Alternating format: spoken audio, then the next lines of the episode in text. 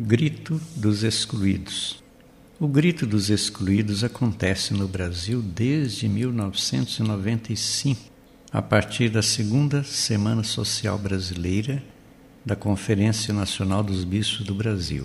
Portanto, é uma iniciativa da Igreja Católica com objetivos bem claros, olhando para a população mais carente.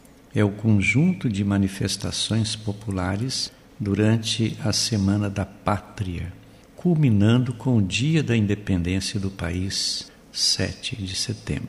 O grito tem, então, a pretensão consolidada de valorizar a vida humana e anunciar a esperança de uma sociedade cada vez melhor. Para isto, denuncia todas as injustiças entre o povo e tudo aquilo que desagrada e mata a vida, principalmente causada pela enorme desigualdade econômica entre as pessoas, ocasionando o crescimento da distância entre os ricos e os pobres.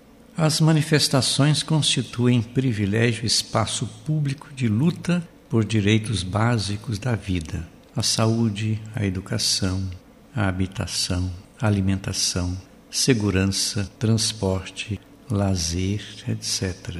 Na verdade, é luta por mudanças estruturais na sociedade, como inclusão social, econômica e provocar autênticas políticas públicas que ajudem concretamente as populações pobres em sintonia com as semanas sociais brasileiras. Não podemos ficar numa posição de conivência com uma cultura marcada por aqueles que sofrem de carência absoluta das condições mínimas para ter vida digna, ao lado de quem detém grandes privilégios com acúmulo de riquezas dentro de um sistema capitalista fortemente de marca desumana. Desta forma, é impossível consolidar uma democracia que seja saudável nas relações afetivas. Estamos em um dos países mais desiguais do mundo, situação que teve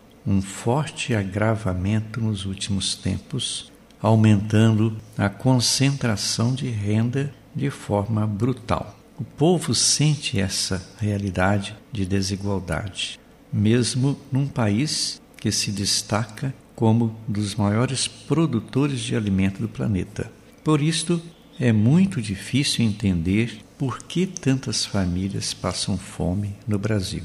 Neste ano de 2023, celebramos a 29 edição do Grito dos Excluídos, com o tema Vida em Primeiro Lugar. E o lema, muito atual: Você tem fome e sede de quê?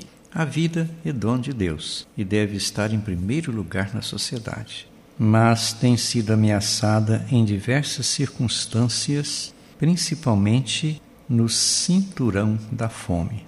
Temos que gritar diante da má